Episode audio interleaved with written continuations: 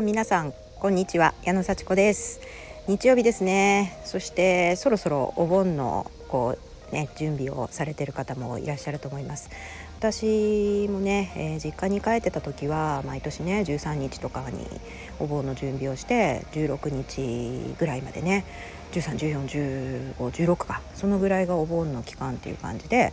あのー、結構伝統行事みたいな感じでお墓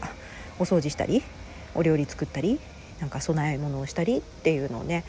やっておりました。うんあのー、親と一緒にねやっていて結構お参りしたりとか真面目にやってたんですけどもうコロナでね帰んなくなっちゃったらそういうこともしなくなりそしてインストラクターになっちゃったらそのみんなが休む時になかなかレッスンを休みにくいっていうような状況になっていやもちろんあのね休校にするとか代行を頼むっていうことをやればね調節はできるんですけどもなんかまあまあまあうん、やってないっていうね。あの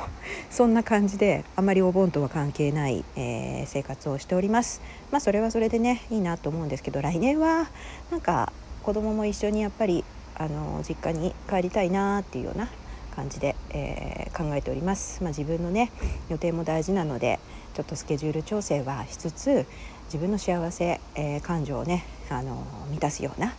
あのこともしていこうかなそろそろそれが大事な時期かなっていうような感じで思っております。で本当にねそんな風に私あのレッスン休むのがすごい嫌だったんですけどまあ結構なんでかっていうとインストラクターにねなるために仕事を辞めたみたいなインストラクターを楽しむためにね仕事を辞めたのに、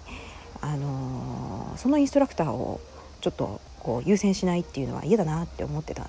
ですよね。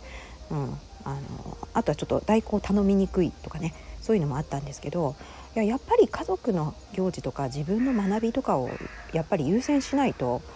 本当の意味での幸せって訪れないなっていうふうに最近変わってきましてでそうやって調節しながらでもこうインストラクターも楽しめるし自分の人生も楽しめるっていうそれでいいんじゃないかなっていうふうに思えるようになってきたんですよ。変な話どっちかじゃなくてどっちもうん、あの中途半端ではないけれどもこううまく兼ね合いをすることであの両方いい感じにできるっていうような回も見つかるんじゃないかなって。それって気持ち次第？あとはこう真剣さですよね。それなりにやっぱり時間が配分されるわけだから一つ一つ集中してレッスン準備ももちろん短時間でやらなきゃいけないしスケジュール調整もしなきゃいけないっていうね。ちょっと厳しさを自分に要求しなきゃいけないっていう痛みがやっぱりあるわけですよね。でもそれをちゃんとこうこう自分なりにねしっかり集中してコントロールすればできる。そのコントロールする痛みを私はちょっと後回しにして、まあ、今はインストラクターに集中したいからっていうような時期を過ごしてたと。まあ、それはそれで良かったんだけどそのフェーズがどんどん変わってきて私も学んで実践して成長してるっていうようなね感じがしております。でそれと同時に本当自分の考え方がもう楽観的に変わってきた。でそれが実際チャレンジしたらまあ、できるわけですよね。例えば帰省をして帰ってきたその日にレッスンをするとかあの前だったら疲れ切っちゃって考えられなかったことですよ。はい、で午後あの午前中に新幹線に乗って午後夕方レッスンするとか無理って思ってたんですけどそれがねやってみたらできたわけですよ。でもちろん前の日からちゃんとレッスンの準備をしておいて曲決めて頭に入れてで新幹線に乗ってすぐレッスンみたいなねあのもちろんあのいついつ帰ってくればこの時間間に合うっていうのを踏んでですよ余裕を持たせてですよはいでまあ雪も降ってないしね雪の時期でもないし新幹線遅れることもないかなみたいなそういうのも含めてちゃんと計画してできたわけですからそういうのやっていくとあできそうだなっていう実感が得られるんですよ。でってことはってことは他にもやっぱりやってみればできるってこと多いんじゃないかなっていうふうに楽観的にそう想定できるようになってくるんですよね。なんかすごい不思議で前はあの怖くてできなかったことがあやってみようって、まあ、できるはずだなみたいな感じに変わってきてる自分を本当に認識してます。でそれと同時に人の可能性も信じられるようになる。うん、例えば子供もなんかもう勉強も何もしてないんですけど まあなんとかなるのかなみたいな気持ちになってきました。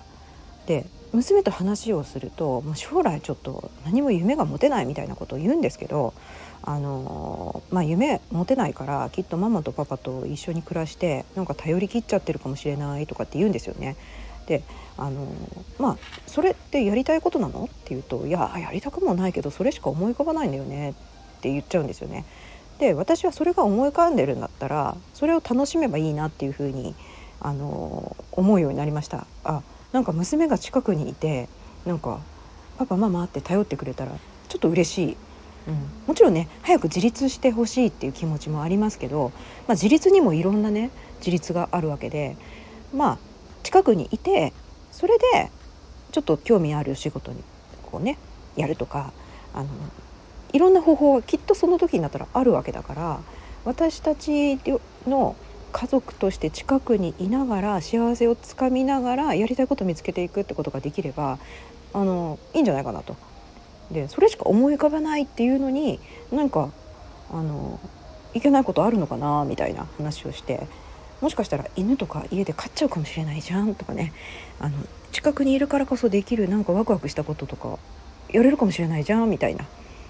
あのでまあ娘がねそうやってちょっと今の現実の延長線上でしかまあ考えられないっていうのはやっぱり発想がねいろんな話もあの聞いてないだろうしいろいろな世界をまだ見てないから想像ができないんであってまあちょっと広い世界を見てみればいろいろやりたいことも出てくるかなとか思うんですよね。でまあそれが受験っていうのと重なっちゃってて夢が持てないだから勉強できないみたいな。で勉強しない自分をこう肯定するために夢がないみたいなのを 逆に作り出してるような気もするんですよね。うん、だけどねまあ私はそれで前はキーってなってたんですよね。今頃何言ってんだろうみたいな。高いお金払ったのに塾に払ったのに行かずに何やってんだろうっていうふうに私自身がイライラしてたんですけどまあいいじゃんと。そうやってまあ塾もね行きたい時に行ってるこの夏休みの間学校が休みの間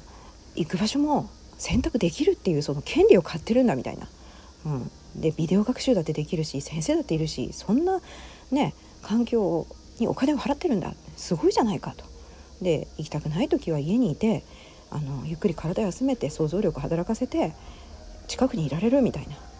まあこの時期を楽しめば後から見た時にああこの時期があったからこそその将来のなんかができたなみたいなことを振り返ることだってできるかもしれない何かのこう期間になってるかもしれない、うん、今は分かんないけど絶対なんか役に立つはず。全ては将来の成功のための経験。勉強だみたいな。なんかちょっと楽観的かもしれないけどなんか自分がチャレンジしてできたことにが増えるとそうやって人もなんかできるっていう風なことが信じられるようになる。これすごいなって思ったんですよ。だからこそ自分はちょっと難しいこととかやったことのないことをやってみてもうお試しでやってみる、うん、それでできたらすごい嬉しい。できなかったらなんでちょっとうまくいかなかったのかなっていうのを振り返って今度はできるようにするとかね。もうそれ二度とやらないとか言うんじゃなくてなんでだろうって研究すればいいわけですよね。でそうやってやれることが増えていくと本当に心の底から人の可能性も信じられるようになるなっていうのが分かったんです。ね。まだ私もちょっといろんな可能性についてすごい厳しく評価しちゃう癖もあるんですけどまず自分がやりたいと思ったことにチャレンジしてみてあのできちゃったりするとすごい嬉しい。人もできるって信じられる。心の底から大丈夫。ってやってみたらって言える。そしてエンパワーしてそれがこの輪が広がっていったらめちゃくちゃこう幸せな世界が形作られますよね。うん、本当楽観的だけど結局やろうと思わなければ何一つ始まらないわけだからやれちゃうかなやってみようかなみたいなその軽い第一歩が出せるかどうかで世界変わるなっていう話です。うん、お盆でねなんかこうやりたいこともやれないとかいつもと違うとかいうのも、まあ、前は嫌だったんですけど、まあ、それがあったからこそ日本の文化とかねお盆っていうのがあるって紹介もできるわけだしなんかいろいろねあの先祖の話も聞けるわけだし あの家族の会話もできるわけだしまあいい面に目を向ければやってることって同じでもすごい心持ちが違うなっていうのにも気づきました。はい。やっぱり家族自分楽しく過ごしましょう。じゃあまたね